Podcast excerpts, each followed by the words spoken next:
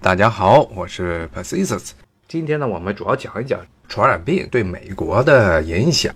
其实从美国建国之前就开始有影响了。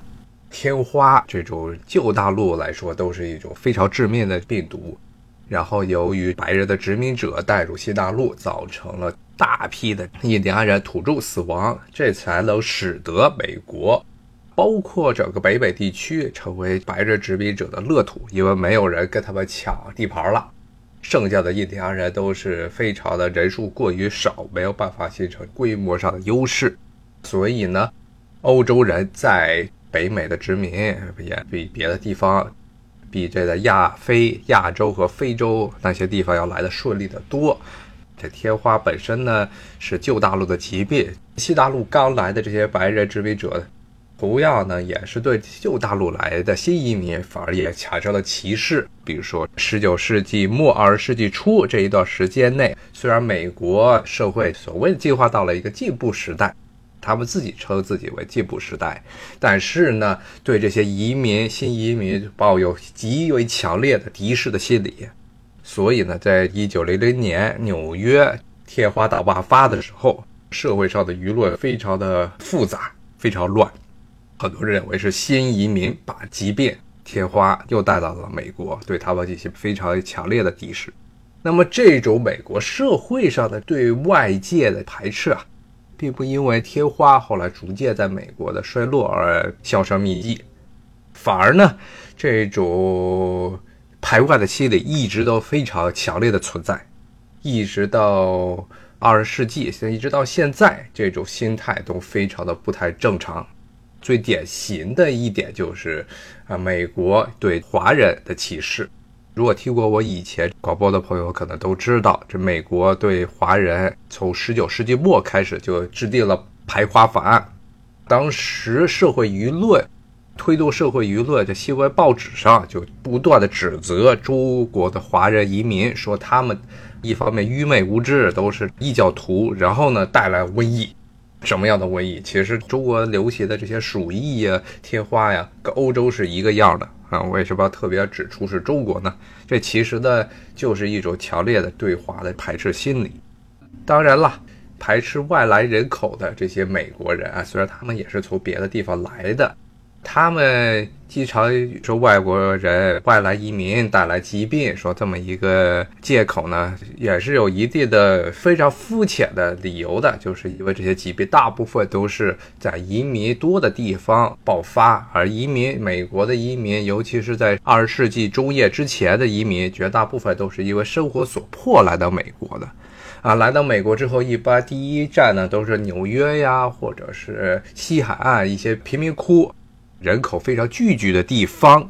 这些地方呢，从传染病控制角度来说，就非常容易爆发传染病，因为人口过于密集。像天花这种通过人和人接触传播的疾病，它就很容易就被感染上。所以，给了这些排斥外来人口的美国人一个借口，说你们移民就是脏，所以最好能来的越少越好。但是呢，来自这些保守的、带有强烈白人至上主义的美国人的这种想法呢，在二十世纪中叶的时候就被狠狠地打了一巴掌。是什么原因呢？就当时从二十世纪一零年代、二零年代一直到五零年代的时候，美国开始出现了非常广泛的小儿麻痹症的，也就是脊髓灰质炎的流行。这种流行呢。已经不是仅局限于所谓的贫民窟了，是美国从有钱人家一直到穷人一起患病，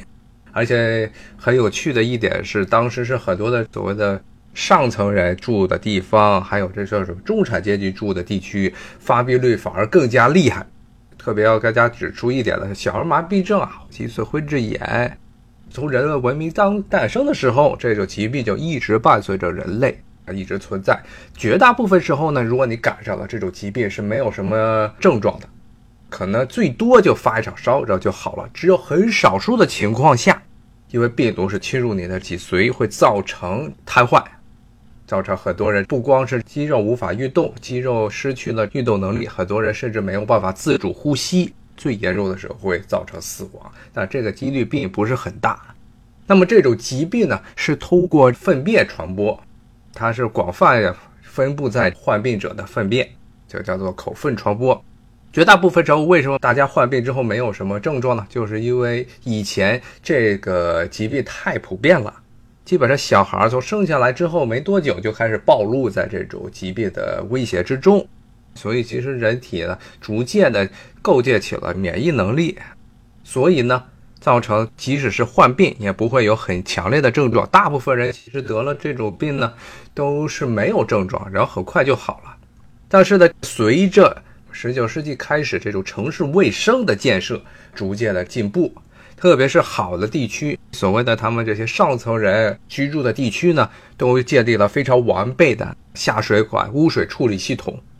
我之前也给大家讲过，这些欧洲的城市，绝大部分时候街道上都是粪水四溢的这种情况呢。比如说像纽约，它的上东啊，这种中产阶级、上层阶级居住的地方，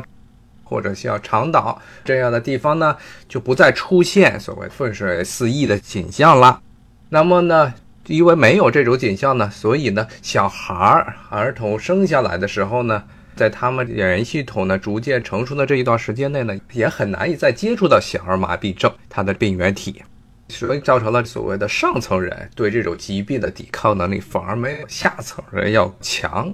没有下层人强呢，导致的一个直接后果就是很多尤其中产阶级和有钱人家他们的小孩儿，包括成年人患了这种疾病之后所产生的疾病的带来的后果要更加严重。